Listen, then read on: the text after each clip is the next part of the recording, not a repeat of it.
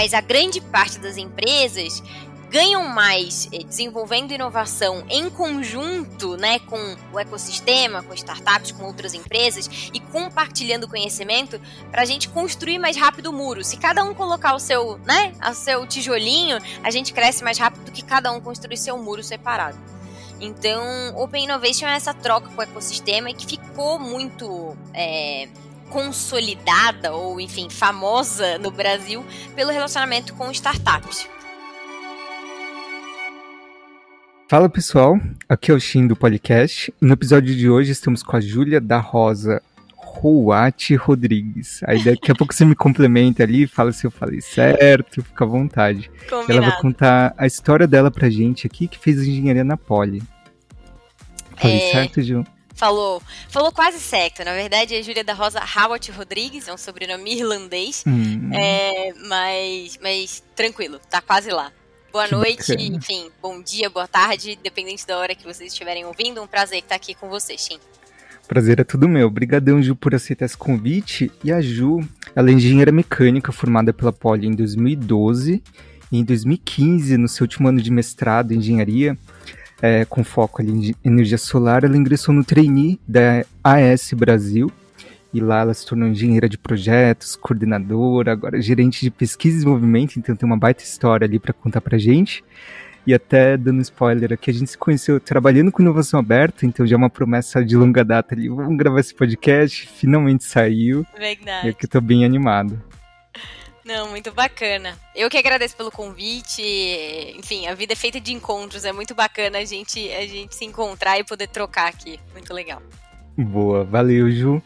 E até contando um pouco agora do, da sua história sobre a Poli, como que você entrou, como que era a sua época, quais eram suas expectativas. Legal. Bom, é, primeiro vou, vou começar contando que o meu sotaque, enfim, diferente, né? Da onde eu sou, na verdade eu sou carioca. É, vim para São Paulo não para fazer poli, vim para São Paulo com 10 anos de idade, porque meu pai, como engenheiro, veio trabalhar em São Paulo e por aqui ficou. É, enfim, por mais tempo do que imaginava, e por dois anos vinha para São Paulo segunda-feira, voltava sexta-feira para o Rio, e aí teve uma hora que a família precisou se reunir de novo. Então eu vim para São Paulo com 10 anos. E como já já, já mencionei, meu pai, um engenheiro mecânico também, é, sempre tentou de alguma forma me influenciar para fazer engenharia, né? Enfim, é, eu tinha muita habilidade em exatas e, mas sempre neguei um pouco isso, assim, sabe? Tipo, não, meu pai não me influencia, não vou para engenharia e tal. É, por muito tempo pensei em fazer odontologia, enfim, é, jornalismo, relações internacionais, não foi é, honestamente uma vocação desde pequena de que eu tinha certeza de que era isso que eu queria para minha vida. Mas quando é, eu fui entrando no ensino médio, né, entrando realmente nessa, nessa temática de, de carreira, da, da- chegando o momento da decisão, é, eu não pude não levar em consideração a experiência que eu tinha em casa é, do meu pai, um engenheiro mecânico que tinha uma, uma carreira já de sucesso na época e que me levava a crer que a engenharia abria muitas portas.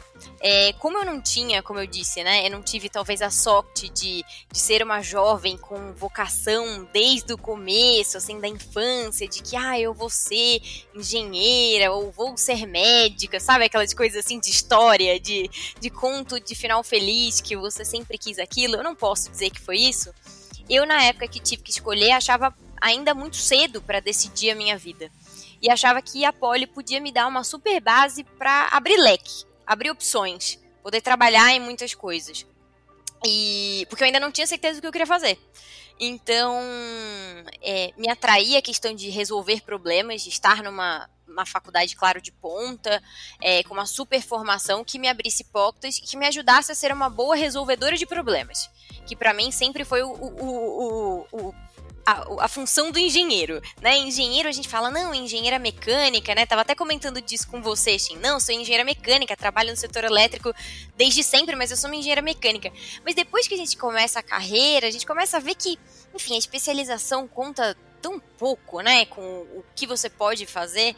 E, e o que me levou para a Poli foi isso, a, a, possibilidade de continuar com muitas portas abertas é, e ser uma boa resolvedora de problemas. Muito bom, muito bom. Até para mim mesmo, é, eu acho que não só a gente, né, mas tem bastante gente da Poli, assim, ou de qualquer curso de engenharia que entra muito com esse, né, com esse olhar aqui de é, eu quero abrir os leques, né, quero ver outras oportunidades, porque geralmente no ensino médio, nessa época que é muito cedo para decidir, né? Exatamente. Nossa, o que eu quero fazer da vida. Super cedo, né? E diferente de pessoas que têm vocação, por exemplo, para mim, uma, uma, uma, carreira que exige vocação é, por exemplo, medicina. Você tem um dia a dia muito muito restrito, digamos assim, uma rotina que, que vai se restringir a um consultório, uma clínica, enfim. É, algo que você precisa gostar desde o começo daquilo. Agora, eu olhando para os meus amigos, olhando para os engenheiros que eu conhecia na época, enfim, já formados ou em formação, olhando para o meu pai, eu via quantas possibilidades de rotinas diferentes e carreiras diferentes dentro da engenharia se podia fazer. E eu falei, é por aí que eu quero ir, eu ainda quero ter opções, ainda não tenho muito claro o que, que eu quero fazer. Então foi isso que me levou para a Poli. Que bacana, que bacana. E até falando em clareza, é, não é sempre que a gente vê pessoas mestres, então temos aqui a nossa mestre Ju. Queria que você contasse um pouco dessa época aqui de quando você ingressou no mestrado, como que foi, né? Como que esse mundo de pesquisa é, em engenharia? Legal. Antes de entrar no mestrado, contar um pouco da experiência da vida na Poli, assim, porque, é, como eu disse, eu entrei sem ter muito. sabendo que eu gostava daquele universo, que eu, como, como mulher, gostaria também de, de desafiar um pouco esses padrões ou esses estereótipos, né? E, e que era um ambiente para mim, ou que eu ia fazer daquele ambiente um ambiente para mulheres também. E, e eu tentei muita coisa dentro da Poli. Eu acho que essa é a minha primeira dica. É se você não tem essa vocação, que nem. Eu, eu acredito que, enfim, poucas pessoas nasçam com uma vocação e uma certeza do que querem da vida tão cedo, é, se permita testar coisas. E foi isso que eu fiz dentro da Poli, assim, eu participei de enfim, fui da equipe da Poli Júnior, é, fui da equipe de Baja, fiz iniciação científica. Eu fui uma pessoa que, que buscou experiências na faculdade. E e isso, enfim, me resultou talvez nos meus cinco, e aí depois falando do mestrado, né, sete anos é, mais felizes, assim, da minha vida, porque eu, eu realmente fui muito feliz na Poli e eu vivi a universidade, eu vivi é, a USP, a cidade universitária, enfim. E eu acho que isso faz muita diferença. E aí, é, eu estagiei, enfim, no último ano, eu, eu, enfim, entrei na engenharia mecânica com ênfase em mecânica, em, com ênfase em automotiva. Desculpa, então dentro da mecânica eu tinha que escolher uma ênfase na época, nem sei se é assim ainda, tá? Mas eu tinha que escolher uma grande área, enfim, uma, uma, uma especialização, e eu fui fazer automotiva. Mas o meu estágio foi na Siemens, é, com numa área de manutenção de equipamentos rotativos, já trabalhando, enfim, com energia, com turbinas, geração. É... E era uma área que me encantava muito, tanto que o meu TCC foi na área, é, nessa área de energia já. E o meu professor, meu orientador na época do TCC, é, antes mesmo de eu me formar, falou: Olha, você não tem vontade de fazer um mestrado? A gente está com umas bolsas aqui. Eu gostaria de estudar, é, explorar mais energia solar térmica. É, talvez a gente avaliar uma bolsa, né, um mestrado com, com é, sanduíche, que na verdade não existe mestrado sanduíche, mas assim, com alguma experiência fora do país, né, para é, aplicar esses conceitos de energia solar térmica. Eu falei, tá aí pode ser uma opção. E aí, eu estava na Siemens, é, tive uma proposta de ser efetivada na Siemens para continuar trabalhando nessa área de, de gerente de projetos para manutenção de equipamentos rotativos, mas falei, acho que eu que eu tenho que me permitir essa experiência, assim. É, eu sempre gostei muito de estudar. Eu já tinha na minha cabeça que eu gostaria de ir para a área de energia, energias renováveis especificamente. É, e o meu pai, de novo, mais uma vez entrando aí na história, é um engenheiro com mestrado e doutorado, sempre incentivou muito é, que, ao menos de forma paralela, eu mantivesse né, a, a academia próxima, ou enfim, que eu me especializasse. E, e eu falei, tá aí. Eu acho que a oportunidade surgiu, vou, vou testar se, talvez, é, é, de novo, né? Mantendo as portas abertas, se a academia é para mim, né? Se é algo que eu, que eu gostaria de fazer. E foi também uma experiência incrível, assim. Eu, eu fiz dois anos de. Então, fiquei sete anos ininterruptos, assim. Sete anos de dedicação integral à poli, cinco anos de graduação, mais dois anos de dedicação integral pro, pro mestrado. É, consegui me especializar, ou seja, sair da universidade já é, dando o foco que eu queria, não mais uma engenheira mecânica, mas uma engenheira né, de energia, enfim, energias renováveis. É, e também tirei da cabeça que a academia era para mim.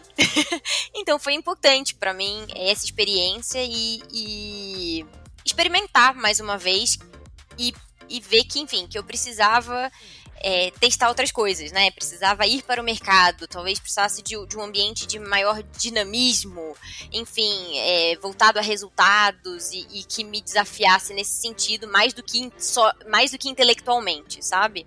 É, eu, eu acho que para sempre eu vou estudar, é algo que, que eu adoro fazer, mas não me vi naquela época é, com uma carreira, enfim, de professor, uma carreira de academia desde, né, desde o zero, assim, enfim, continuar a graduação, mestrado, doutorado, pós-doutorado, professora, de, não, não, não consegui identificar isso é, naquele momento, então foi aí que, que enfim, eu terminando no meu, nos meus últimos meses de, de, de, mestrado, eu já fui buscar uma, uma entrada no mercado de trabalho, focando já, e aí muito mais claro o que eu queria fazer, que era trabalhar como engenheira em energias, energias renováveis, enfim, nessa transformação energética. Muito bom, muito bom. E como que foi essa época ali em que você tomou essa decisão, né? Como que, que, que você estava pensando, assim? É, você viu o, o trainee da ES, já conhecia gente que tinha passado, como que foi? Legal. É, eu tinha é, é, na minha cabeça, assim, que assim como o estágio é a a porta, a primeira porta de entrada para o mercado, que o trainee era a segunda, assim, para as pessoas que, né, que estavam ali um, dois anos de formadas e, e me pareceu na época um caminho mais mais óbvio, talvez, sabe? E, é, me candidatar para processos de trainee. É, era uma coisa muito comum na época. Eu de verdade não sei se ainda é, mas era, um, era algo muito comum para recém-formados, enfim. É, ainda mais da Poli, né, de, de, grandes universidades, buscar essa, essa porta de entrada talvez um pouco mais tardia do que o do estágio, sabe? E uhum. só que eu não, não fui aquela super excedenta em me candidatar para todos os programas de trainee e tal, porque de novo, né, eu já tinha aí dois anos de, de um pouco mais de maturidade para saber dentro da engenharia o que eu queria fazer. Então eu já não estava mais com aquela cabeça de quando entrei na Poli de que temos todas as opções disponíveis, vai de banco a consultoria, a empresa de engenharia, de enfim, civil, não, eu já tinha muito claro para mim que eu queria ir para uma empresa de engenharia, que eu não ia abrir meu leque para, enfim, consultoria, é, banco, que isso não era para mim, que eu queria realmente ir para uma área de engenharia e preferencialmente de energia. Então, quando eu passei para o trainee da S, foi juntar o útil ao agradável, porque eu estava entrando numa empresa, numa multinacional, com foco em geração de energia e com uma matriz 100% renovável no país. Então, eu falei, bom, tá aí, vou, vou, vou pôr à prova o que eu. A, a, hipótese que eu tenho aqui na cabeça depois de fazer o mestrado de que essa é a área que eu gosto, mas que eu quero aplicar realmente na prática e não mais na academia os conceitos que, que eu consegui desenvolver, enfim, que eu consegui aprender aí nesses sete anos. Que bacana, que bacana. Gostei muito do termo que você usou ali, a hipótese, né? Porque. Foi, porque foi mesmo, né? Exato, você colheu ali, né, desenvolveu um aprendizado, né? Você estava já estudando é, nesse segmento mais específico de energia, então não fica aquela coisa super aberta, que Exato. acho que é muito comum acontecer com quem se forma, né? A gente se forma meio perdido da vida, né? O que, que eu faço? Aí toma pau em vários processos, porque é, realmente alguns deles podem não ter a ver com, é, com o seu, com perfil, seu perfil. E a pessoa se culpa muito, né? Fala, nossa, o que, que tem de errado comigo? Mas às vezes não, às vezes a pessoa só não teve aquele tempo, a maturidade para definir uma hipótese, né? Exato. Será que faz sentido eu testar esse caminho em vez de testar todos os possíveis? Porque todos os possíveis realmente você pode tomar pau ali é, e dar é ruim. Isso né? aí. É isso aí. Muito bom. E como que foi esse processo? Você é, teve todas aquelas fases, aquela coisa de. aquela pressão toda de apresentar para uma diretoria. Como que Total. é? E como que você se vê hoje? Hoje você avalia os trainees? É, já avaliei, sim, é, realmente participei do processo é, nos anos seguintes, assim, e ah, é um período que, enfim, que, um mal necessário, né? Que todo mundo tem que passar. Não é nem um pouco agradável, mas, mas enfim, é algo que, que todo mundo passou no começo de carreira. Então, sim, toda aquela questão de é, apresentar um case, apresenta em português, apresenta em inglês, manda vídeo, né? Enfim, para alta liderança da companhia. E, e a gente super novo, né? Enfim, sendo submetido a um super estresse, assim. Mas, enfim, ainda é algo que eu questiono se é a melhor forma de avaliar candidatos, mas enfim, foi o que eu passei na época, sim. Uhum, uhum. Ah, é, a gente começa a se questionar, né? Depois que passa, fala, hum, será que faz todo sentido? Não assim? é? É, então. E aí entra uma questão também de que a gente tem falado muito, inclusive dentro da ES, né? De diversidade, de inclusão, né? O quanto esses programas que facilitam a entrada do jovem, seja estágio, seja trainee, eles, eles olham de uma maneira mais transversal para perfis mais diversos, que podem agregar, é, e não só olhar, né, de que faculdade veio, que conhecimento já sabe, em que escola estudou, enfim.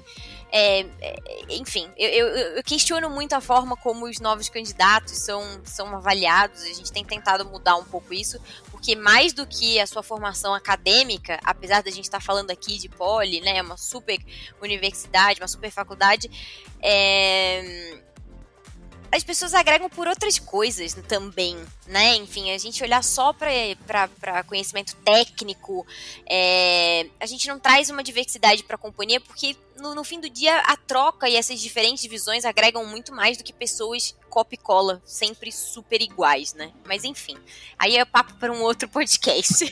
para outro podcast, com certeza, um baita, um baita tema importante aqui e muito feliz que a gente pode discutir esse tipo de assunto é, agora, né? Exato. Mas bem legal. E agora, então, voltando aqui para o nosso assunto principal, que é você, Ju. é, me conta mais como que é trabalhar como engenheira de projetos, como foi esse início logo depois de se formar como trainee, não sei se é assim que, que chamam esse tipo de, é... É, de fim ali do trainee. A, a experiência do trainee, para mim, teve, é, teve muito do que a Poli também me trouxe, que foi abrir opções. Assim como quando você escolhe uma universidade, uma faculdade, um curso, você escolhe, é, né, você começa a funilar ali as suas opções, mas no caso da Poli, meu, o meu objetivo foi manter muitas portas abertas, o trainee me trouxe a possibilidade de abrir muitas portas dentro da companhia também.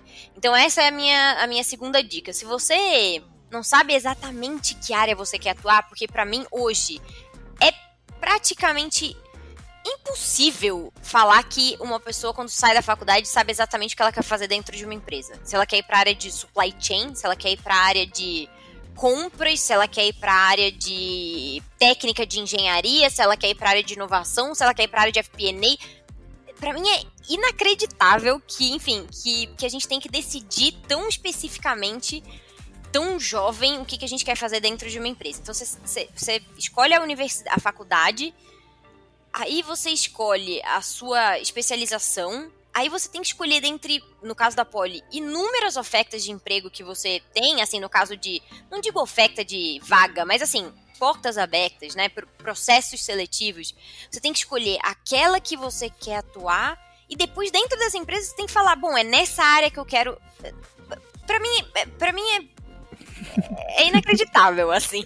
Mas enfim, é, o programa. Aí a minha segunda dica é que o programa de trainee me deu essa possibilidade. De que pelo menos em dois anos eu consegui. É, alterar diárias ali, né? E fazendo uma experiência para sentir que área que eu gostava, o que, que eu gostava de fazer, o que, que eu não gostava de fazer, o que, que eu era boa fazendo, o que eu não era tão boa assim fazendo, o que, que me dava prazer no trabalho, o que, que não me dava. Então, do mesmo jeito que na Poli foi um jeito de adiar minha escolha, de fechar algumas portas, porque toda escolha é negar outras, né, oportunidades, outras opções, enfim é, eu tentei fazer isso no programa de treine também, que foi o quanto mais de área eu conseguir é, viajar aqui dentro da companhia, melhor para testar o que, que eu gosto de fazer. Então eu fui afunilando aos poucos. Eu acho essa a dica. Não queira na primeira tacada acertar exatamente no alvo de que área, que empresa, que cargo, enfim, você quer, você quer para sua vida. Primeiro que você não precisa decidir para sempre onde você quer estar e segundo que vai aos poucos, vai olhando, enfim, né, que, que tipo de, de atuação de empresa, depois dentro da empresa, tenta né, é, pingar em diferentes áreas ali, ou se aproximar de áreas para conversar, trocar, ver qual é o dia a dia dessas áreas, para conseguir sacar para onde você quer ir. Então, o trainee me ajudou nisso. Assim, eu tive a oportunidade de trabalhar em diferentes áreas, com diferentes é, lideranças, é, enfim, e isso me ajudou a decidir que eu gostava de gestão de projetos, eu era boa fazendo isso.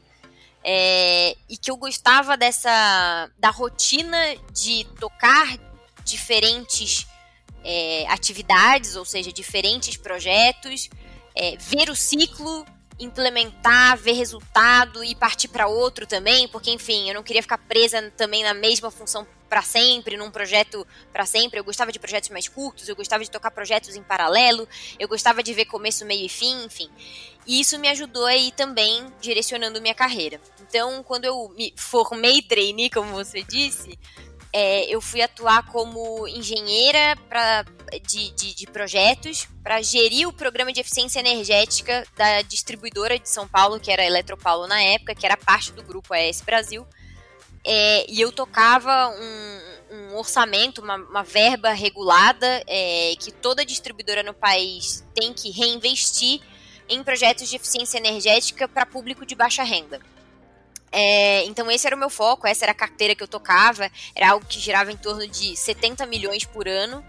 É, e eram ações de troca de equipamentos em comunidades, é, negociação de, de, de débitos, é, regularização dos famosos gatos, enfim, era realmente trazer energia fazer a energia caber no bolso das comunidades de baixa renda em São Paulo. Então, também para mim fez muito sentido, sabe? Trabalhar com energia, é, analisar, por exemplo, energia solar em comunidades de baixa renda para reduzir o, o, consumo, reduzir o custo da energia para essas comunidades. Então, assim, foram projetos muito interessantes. E, por outro lado, eu também é, explorei mais a gestão de projetos e vi o quanto eu gostava e era boa fazendo aquilo. Então, foi por aí que eu, que eu segui minha carreira. Nossa, que demais, é bem, bem inspirador ali, porque né, a gente imagina, pelo menos eu costumo ver muito a galera buscando projetos de impacto, uma carreira mais é, consciente, assim, depois de muito uhum. tempo, né?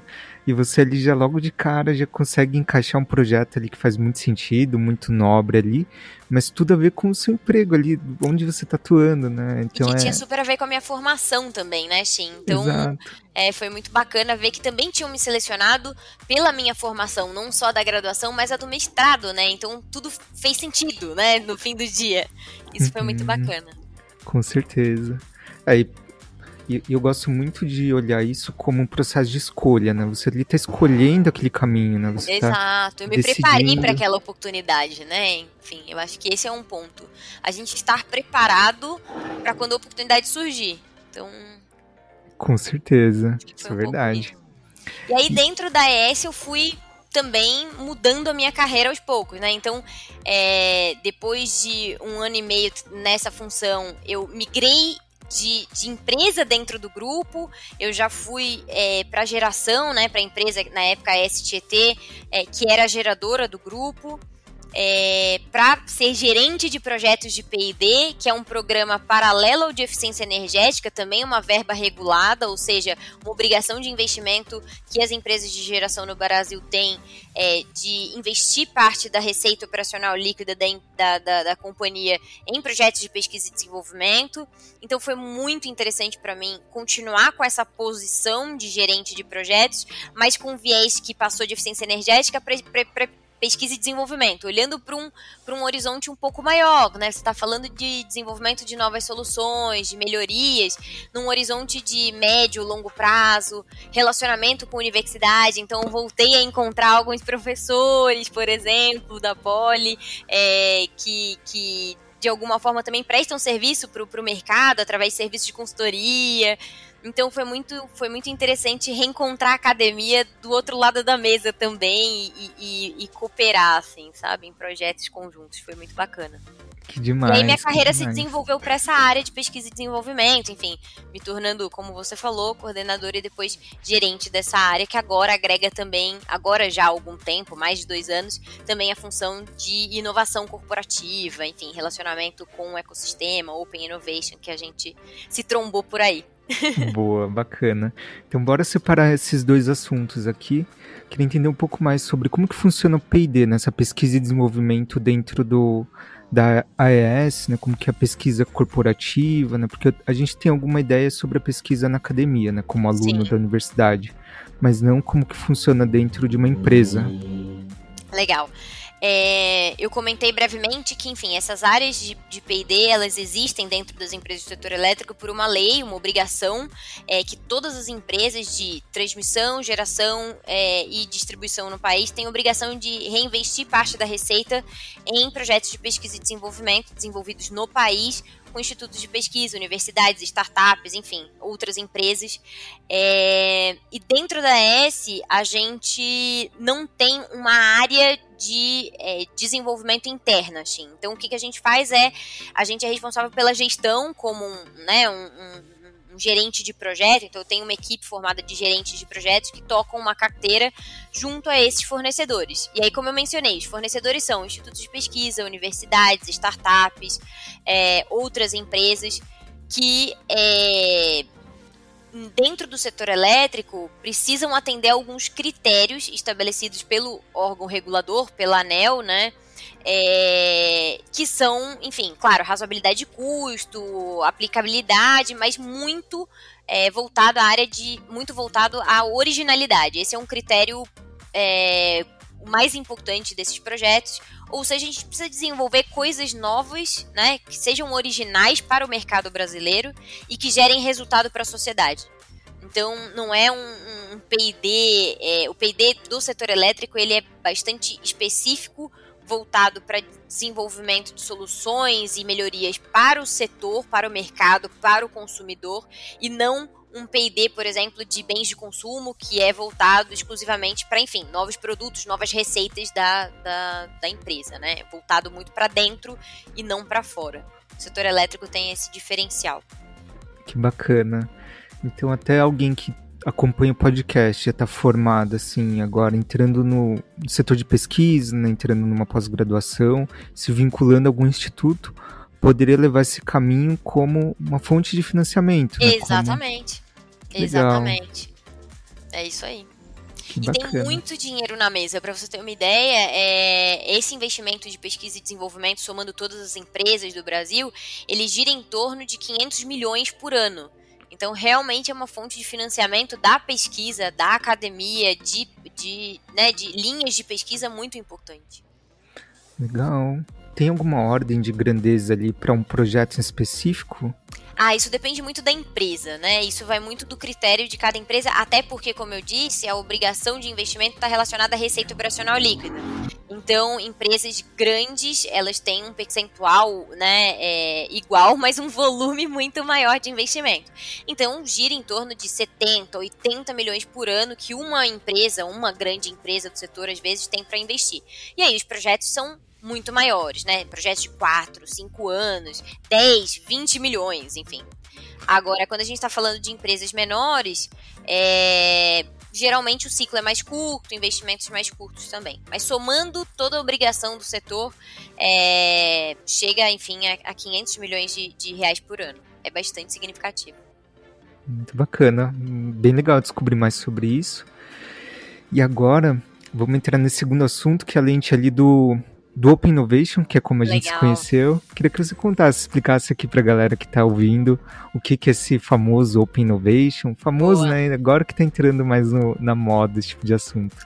É, eu comentei, sim, que há uns dois anos, ah, essa, esse escritório de gestão de projetos de P&D, que foi como essa área nasceu, né? Enfim, a gente tem essa lei há 20 anos no país, o que significa que as empresas têm um histórico ao menos de 20 anos de pesquisa e desenvolvimento e tem lá suas áreas para gerir essa, esses projetos, essa verba, né?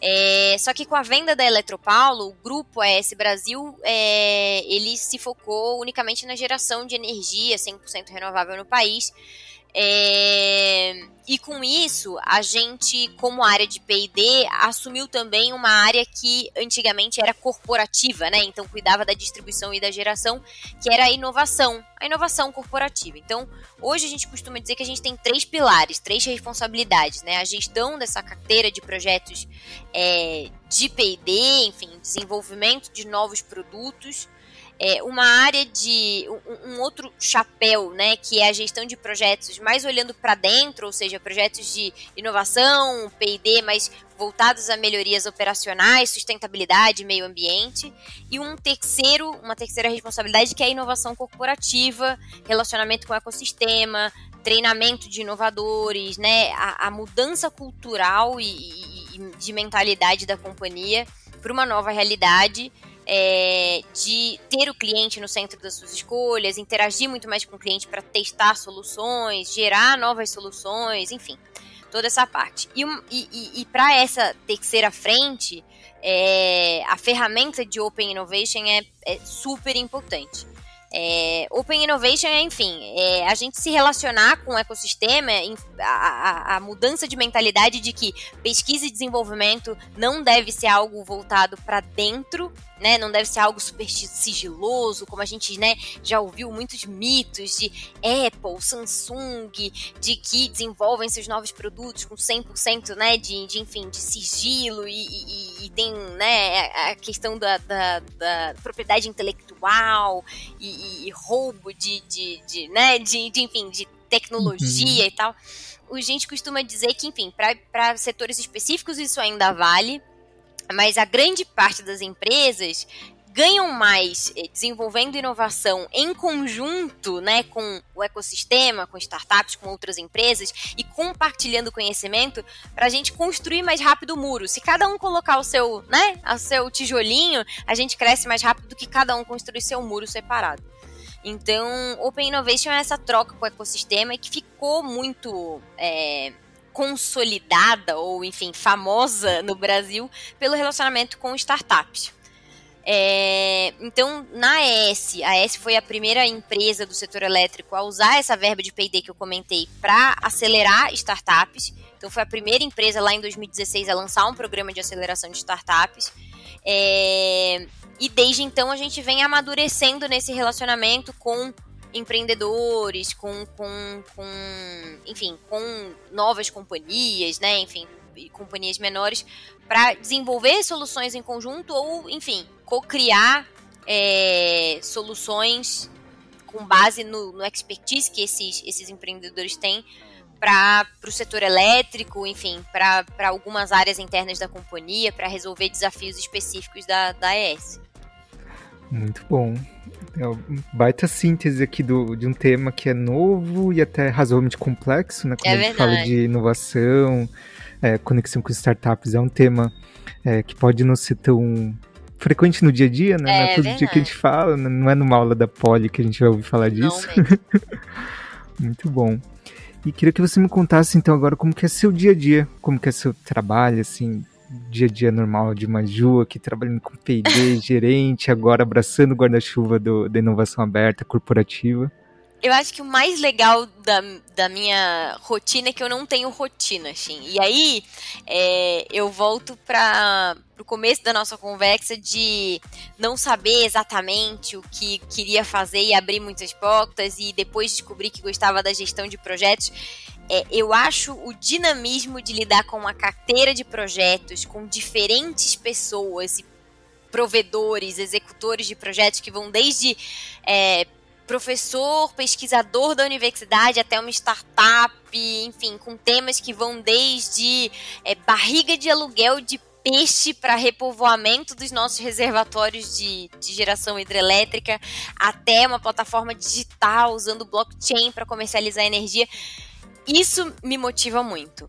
Então, eu descobri que é esse o dia a dia que eu quero ter. Então, é, o, o bom do meu dia a dia é que eu, eu não tenho a menor ideia do que, do que vai dar nele, sabe? Então, assim, eu tô é, numa reunião falando com um professor sobre um projeto de pesquisa, uma consultoria, um projeto de no começo de cadeia, enfim, pesquisa básica, pesquisa aplicada, e na hora seguinte eu estou falando sobre um plano de go-to-market de uma solução que está sendo testada em cliente, que a gente já está no mercado. Uma, é, enfim, para conhecimento interno, para auxiliar na tomada de decisão dos nossos operadores de planta, e a outra é um hardware para gestão de micro-redes. Então, assim, é, o meu leque de opções, eu, né, que eu comecei aqui toda essa história dizendo que eu entrei na Poli para abrir meu leque de opções, ele continua bem vasto e isso é algo que me atrai, isso é algo que eu gosto bastante. Que demais, que demais, muito bacana saber, né, ver você se encontrando né, no, no, estilo, né, não é uma coisa específica, né, igual você falou de uma tese, uma prática específica, assim, mas muito uma capacidade, né, um jeito Exato. de trabalhar. Exatamente. Uma coisa que me vem à cabeça, assim, quando você fala dessa, né, dessa incerteza, desse futuro aqui, de vários projetos com assuntos muito diferentes e variados aqui, como que você lida com, é, não sei, algum medo, por exemplo, ah, quando a gente que faz engenharia pensa muito em mundo discreto, né, coisa calculada, planejada, uhum. o forecast, coisa assim, e imagino que né, com essa descrição do seu dia a dia não seja muito isso, né? Não Bastante mesmo. certeza aí no meio. Não mesmo. É, eu acho que se eu. É, eu sempre fui desse universo da engenharia mesmo, sabe, Sim? Então, para mim, é, tudo é muito planejado, tudo, vida pessoal e profissional, sempre foi muito planejado, enfim, tanto que a gestão de projeto é algo que me atrai muito, eu adoro essa organização, esse, né, tracking de, de, de bater o bumbo para coordenar essas, eh, essas atividades e, e atender um cronograma físico, financeiro e tal. Mas ao longo da minha vida profissional eu fui vendo que é, cumprir cronograma físico e financeiro ou atender, cumprir com o planejado, nem sempre é o melhor resultado que você pode ter.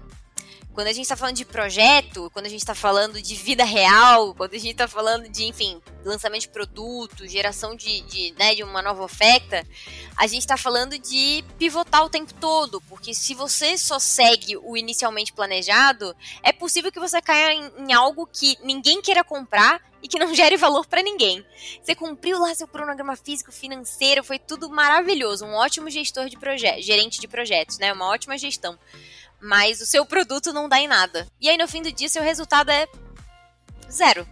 Uhum. Então, ao longo da minha vida profissional, eu fui vendo o quão é importante essa resiliência para para ter calma de raciocinar nesses momentos de, de mudança de rota ou de, né, de, de, de risco, de erro, de crise, enfim, como quiser chamar, para revisar a rota e, e, e, continuar sempre pensando que o objetivo, qual é o seu objetivo com aquilo, né? Com aquele projeto? É só cumprir um cronograma físico financeiro?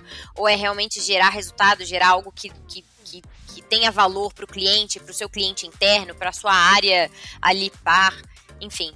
É, ao longo da vida eu fui vendo que, o que, que, realmente importa, né? Se é uma planilha super bem, bem, bem cumprida ali, passo a passo, ou é o resultado que você gera no fim. Baita, baita reflexão aqui. Gostei muito, Gil, porque eu, eu vejo muito isso acontecendo no mercado. Né? A gente vai amadurecendo, né? Vai vendo mais como que é o dia a dia, o real ali, né? E nem sempre o planejado, né? Bater exatamente ali e na vírgula bem, planejada. Né? tudo Exato. bem, é, esse é, esse é, essa é a moral da história, assim, e tudo bem. Exatamente, exatamente. E ali você bate na vírgula e você se fecha pro possível novo Exato. ali, uma coisa nova, interessante. Melhor, talvez, sabe? Então. Muito bom. Ju, adoraria ficar mais duas horas aqui conversando, porque o que não falta é assunto. É verdade. Mas para não ficar te, te, fechando aqui, espero que a gente marque mais podcasts aí. Vamos, vamos sim. É, mas agora vamos entrar então na parte do ping-pong. Jogo lá. de pergunta mais rápida. É, se você pudesse conversar com você mesma no seu último ano de poli, é, qual conselho que você daria? É um pouco a ver com o que a gente estava falando agora. É, planejar é necessário, é bom, mas saiba que tudo muda. Que você não vai ter gestão sobre toda a sua vida. Enfim, a vida é feita de acasos também. Enfim, esteja preparado para essas oportunidades. Claro, planeje, mas você não vai ter gestão sobre tudo. Boa. E o que, que você tá lendo? Eu tô lendo Utopia para Realistas. Uh, tá Como aqui. construir um mundo melhor. Gostei, gostei. E nessa sua trajetória, alguém te inspirou, te influenciou? Bom, falei do primeiro engenheiro que eu tive contato, né? Super pecto, que foi o meu pai. Então não posso hoje negar que tem uma influência. Eu fui para engenharia de certa forma por influência do meu pai e pela, pela, pela percepção que eu tinha da vida de engenheiro através dele. É, mas ao longo do caminho tive muitas mentoras, assim, mulheres principalmente, nesse ambiente né, majoritariamente masculino, é, ainda mais quando eu. Porque a minha carreira se fez numa, numa empresa de engenharia também, né? Eu não, não, não me desvirtuei ali da minha formação, eu realmente fui para uma empresa de engenharia. E, e, tive mentoras, mulheres fortes de sucesso que, que também me inspiraram e, e me ajudaram nessa, nessa jornada. Enfim, é, citando uma mentora da S, que é a Teresa Velano, uma grande referência no setor elétrico e que também me ajudou bastante. Que demais. E tem alguma fonte que você usa para atualização diária, podcast, jornal, newsletter? É, me atualizo, enfim, jornal digital, enfim, Folha, UOL. E de podcast tem. E aí puxando a sardinha pro lado né, do setor elétrico, da inovação no setor elétrico, tem um podcast super interessante, super interessante que chama The Interchange. Boa. Espero que logo faça parte do podcast aí também. É, com certeza. legal, legal. E nessa sua trajetória, você já ouviu muita gente, já desenvolveu bastante coisa, mas deve ter algum aprendizado ali que você ou recebeu ou você mesma desenvolveu e agora você tem passado para frente. É, que aprendizado é esse? É, eu recentemente estou numa experiência muito interessante de, de, compartilhar conhecimento através de um projeto de uma grande amiga minha é, que chama Projeto Flower. É um projeto de mentoria para microempreendedoras, mulheres é, que estão buscando sua independência financeira através dos seus negócios. É, e eu tô nesse projeto, enfim, nessa primeira rodada aí de teste desse projeto, é, como mentora para desenvolvimento de novas soluções, enfim, como repensar a sua proposta de valor para o cliente, melhorar a experiência do cliente. Então, essa minha experiência dentro né, da, da inovação, é, e desenvolvimento de produtos é, no, em uma empresa, né, tem, tem me ajudado a tentar ajudar e trocar com microempreendedoras, enfim, e, e aumentar o potencial do negócio delas. Que demais, que demais. Bem inspirador, Ju. Parabéns. Muito legal. Ju, muito obrigado aqui por compartilhar sua história, várias dicas também muito relevantes aqui pra gente. Foi um prazer falar com você. Prazer que foi meu, eu que agradeço a oportunidade. Foi o que você disse, a gente podia ficar aqui, né? Enfim, horas e horas falando sobre muitos assuntos. É, vamos marcar um próximo, pelo menos, para falar de diversidade e inclusão, é um tema muito legal, enfim. E a gente trouxe esse assunto aí e deixou ele no ar. Boa, perfeito, perfeito, Ju. Obrigadão. E também muito obrigado a quem está acompanhando o podcast. Não esqueçam de compartilhar esse e os outros episódios. Até mais. Tchau, tchau.